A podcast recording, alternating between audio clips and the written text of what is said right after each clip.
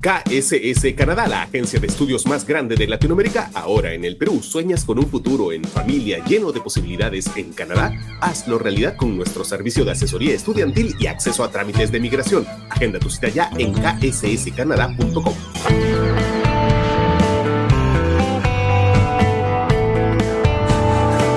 Hola, soy Marcos Fuentes. Bienvenidos a La Encerrona, tu mini noticiero mañanero. Hoy es viernes 29 de diciembre de 2023 y cerramos este año con un verdadero escándalo, una nueva revelación sobre la trama siniestra de alias Bane, la suspendida fiscal de la nación.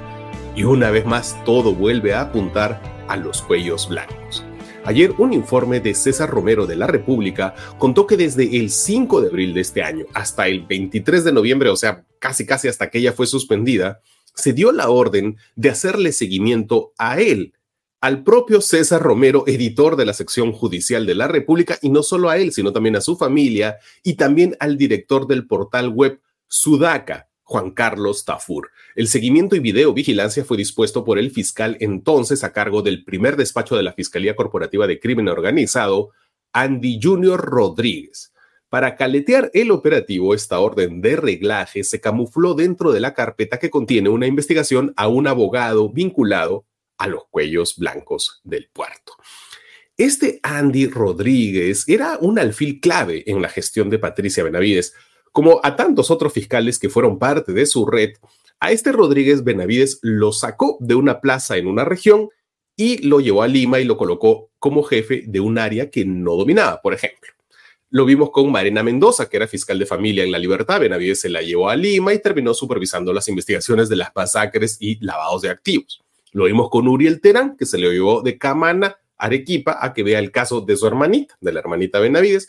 Y ahora lo vemos con Andy Junior Rodríguez, fiscal adjunto provincial de Arequipa, que apenas entró Benavides, ella se lo llevó a la unidad especializada en ciberdelincuencia del Ministerio Público. ¿Qué tenía él que ver con ciberdelincuencia? Nada, pero allí en esa unidad Andy Rodríguez hizo y deshizo a su antojo.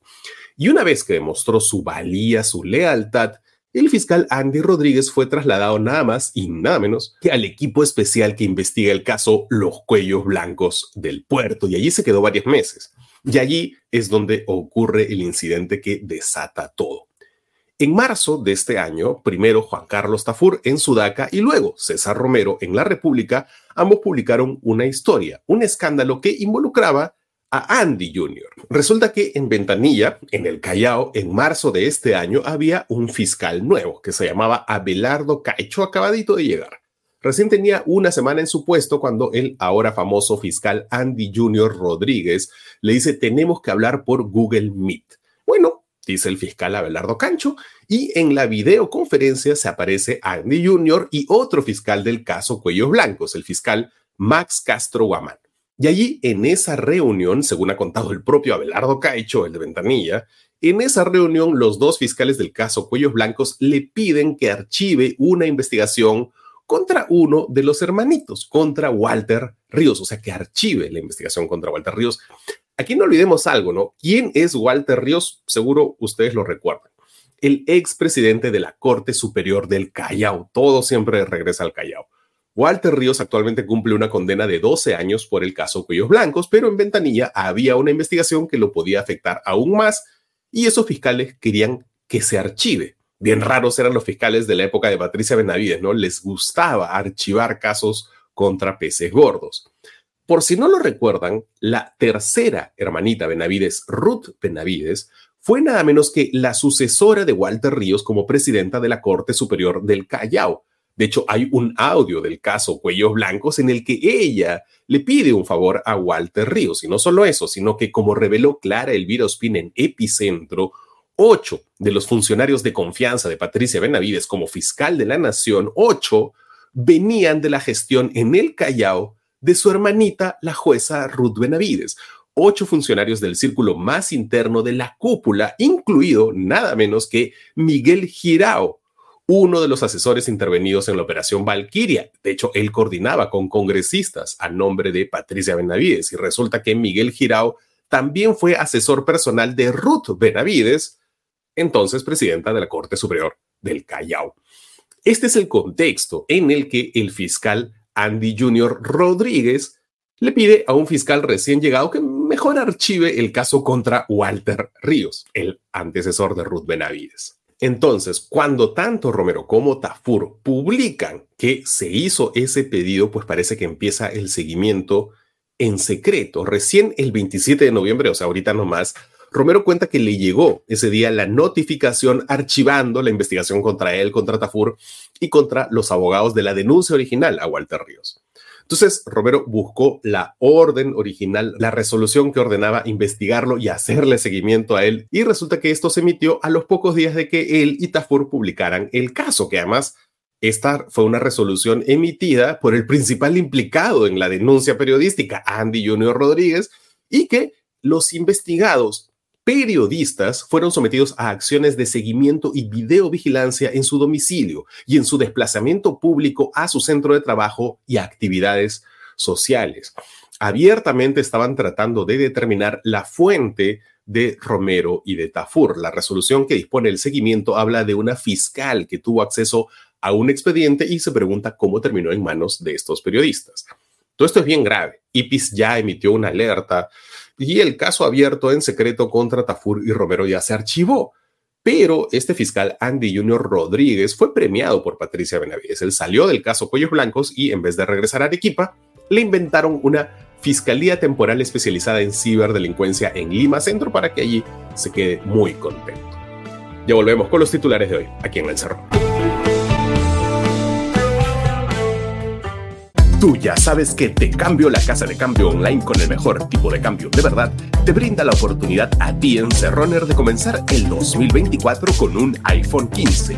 Compra o vende tus dólares con el cupón Encerrona24 y participa en el sorteo a más operaciones, más oportunidades de ganar. Descarga la aplicación móvil o ingresa a tecambio.com.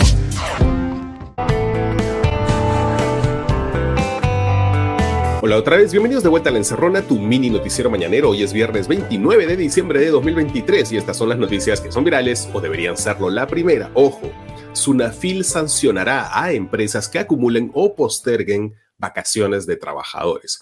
El Tribunal de Fiscalización Laboral de Sunafil emitió una resolución con la intención de proteger el periodo de descanso. Ellos consideran que es necesario descansar y que eso de acumular vacaciones o patearlas pues no va. Han establecido que los descansos vacacionales no otorgados en el año inmediato siguiente configuran una sanción que no podrá ser resuelta con el pago de la indemnización vacacional. ¿Se entiende? A ver, cuando tú cumples un año en tu trabajo, tienes derecho a tus vacaciones. Y ese derecho tienes que ejecutarlo sí o sí a lo largo del segundo año. No las puedes patear para el tercer año, no las puedes acumular, ¿no?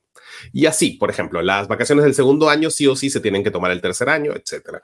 El Tribunal de Fiscalización Laboral señala que es importante la protección de este tiempo de descanso debido a que permite la realización de varias necesidades como conciliación de las responsabilidades familiares, la vida personal y el ocio, entre otros aspectos. La verdad es que está muy bien, ¿no? Las vacaciones son muy importantes y en el Perú son un privilegio, así que si lo tienen, aprovechenlo. Hay vida más allá del trabajo, desconéctense, cuiden a su familia, a sus amigos, quiéranse. La segunda, Poder Judicial dictará hoy sentencia contra Vladimiro Montesinos por caso Leonor La Rosa, un caso que fue muy impactante en los años 90 una agente de inteligencia que supuestamente fue torturada por haber filtrado información a periodistas. Ella quedó muy mal, no puede caminar, a pesar de que durante años la DBA insistió que todo era mentira, que ella sí podía caminar. No, no, ella está con un nivel de parálisis, pero el caso es más complejo que eso, ¿no? Y para resumirlo, pues yo diría que a grandes afirmaciones se necesitan grandes evidencias y no existen esas grandes evidencias de que haya existido ni siquiera, aunque no lo crean, tortura.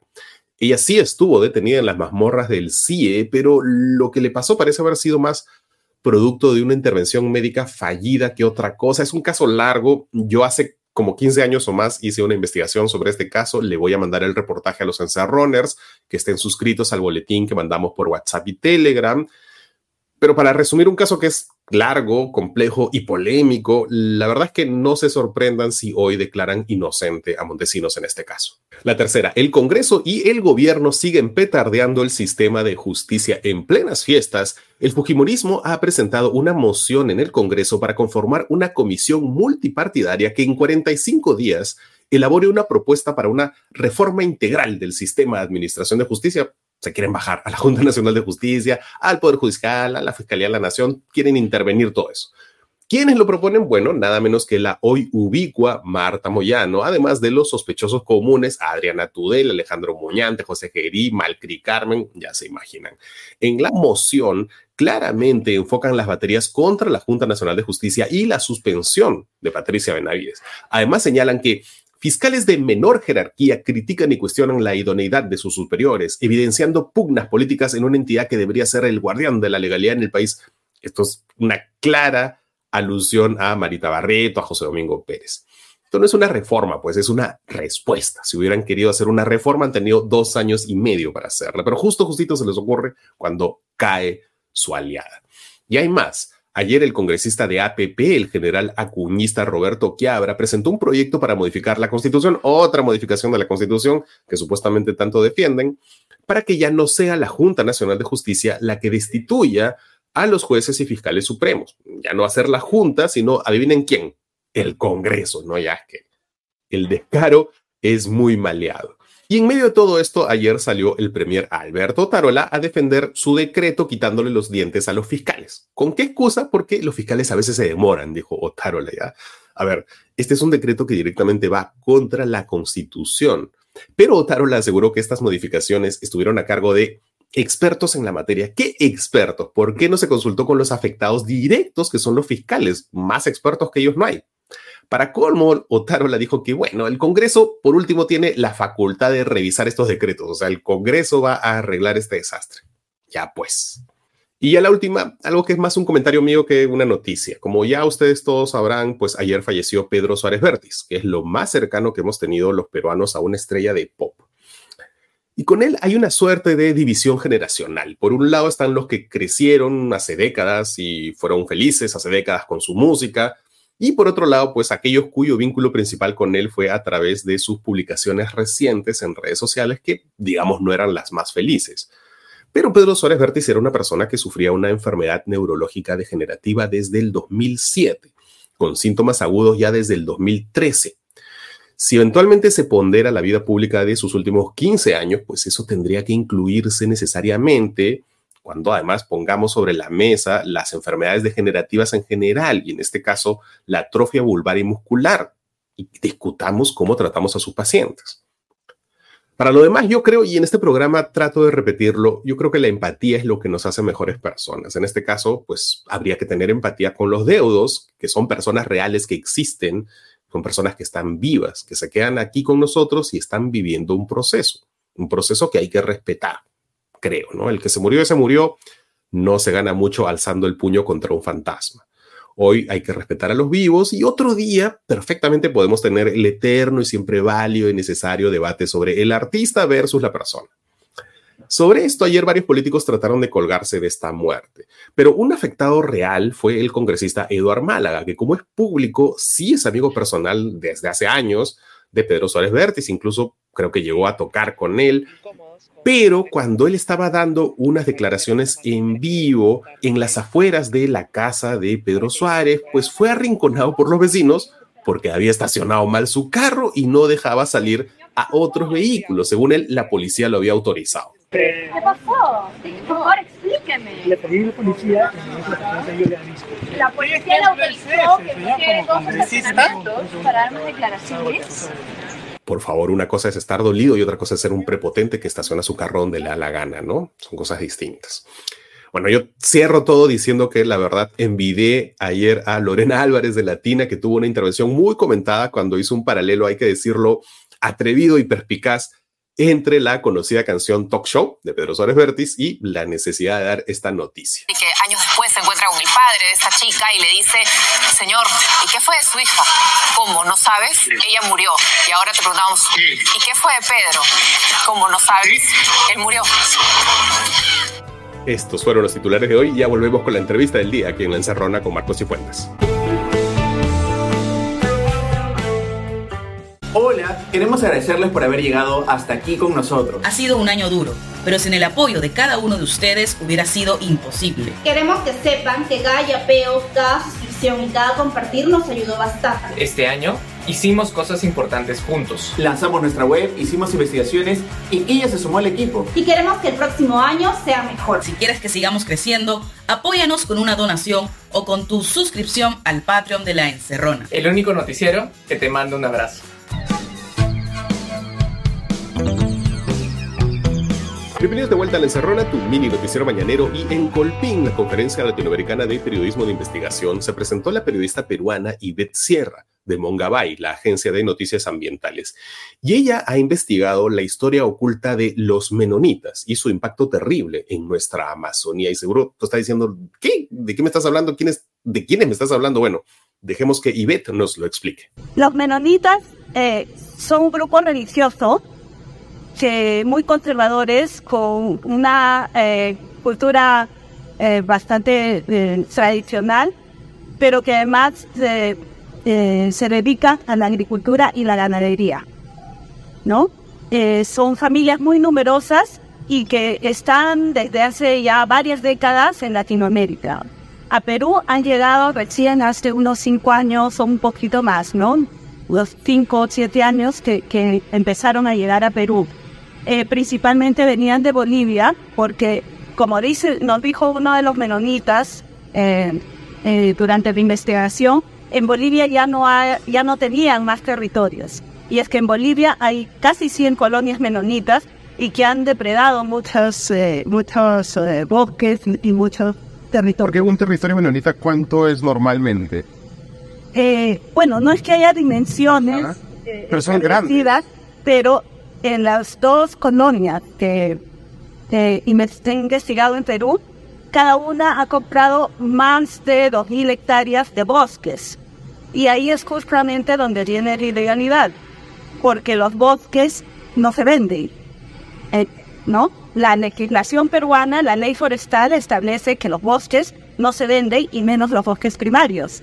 Entonces, para que eh, los menonitas hayan llegado a esas tierras, eh, lo que ha habido detrás de esa transacción ha sido todo un entramado de tráfico de tierras que involucra a autoridades regionales. ¿Cuál fue el, cuál es el hallazgo de tu, principal de tu investigación, dirías tú? En el caso de Perú encontramos lo primero, deforestación a gran escala. O sea, ellos establecen, como te digo, compran muchas eh, tierras, pues adquieren muchos muchos predios y talan totalmente, deforestan totalmente para luego empezar algún tipo de agricultura eh, o ganadería, ¿no? Que es a lo que se dedican.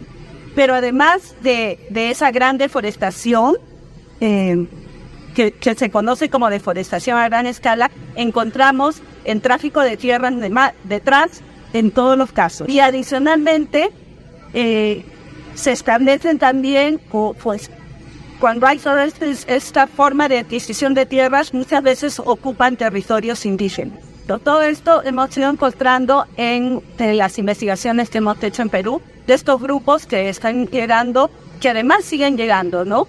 Hablamos que empezó una colonia hace, eh, que, empezaron a llegar en 2015 y empezaron a abrir, a talar en 2017 más o menos, ahora ya hablamos de cinco colonias.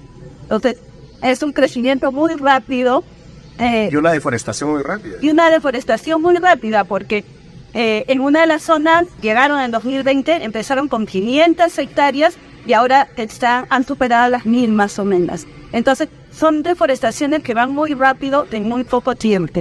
Muchas gracias a Ivette Sierra de Mongabay. Hoy también vamos a pasar su investigación a nuestros suscriptores del boletín diario de WhatsApp y de Telegram. Para eso tienen que estar en nuestro Patreon, en nuestro YouTube. No hay tiempo para más. Si te gustó el programa de hoy, rótalo, llévatelo, piratealo. Nosotros lo regalamos, pero si quieres que sigamos existiendo, ya sabes, tenemos Yape, tenemos Plin, puedes convertirte en premium de nuestro YouTube o puedes suscribirte a nuestro Patreon, que es la mejor forma de asegurar la continuidad del equipo, del programa y de todo lo que te traemos cada mañana de lunes a viernes. Inténtalo. Por si acá, además, en nuestro YouTube Premium hay niveles desde 3 soles a 3 soles al mes y créeme que nos ayudas. Y bueno, gracias por vernos esta semana en nuestra versión más mini. La próxima semana vamos a seguir así, por si acá. De paso que todos aquí en el equipo descansamos un poquito más, ¿no? Por si acá. El lunes tenemos el especial de fin de año, el martes descansamos y volvemos con el servicio de noticias mini el miércoles 3 de enero y ya el lunes 8 de enero ya volvemos con todo, solo para que sepan. Ahora sí, eso es todo por hoy. Soy Marcos Cifuentes, eso fue El Encerrón, el único noticiero que te manda un abrazo. Chao, hasta lunes y que tengan un feliz año.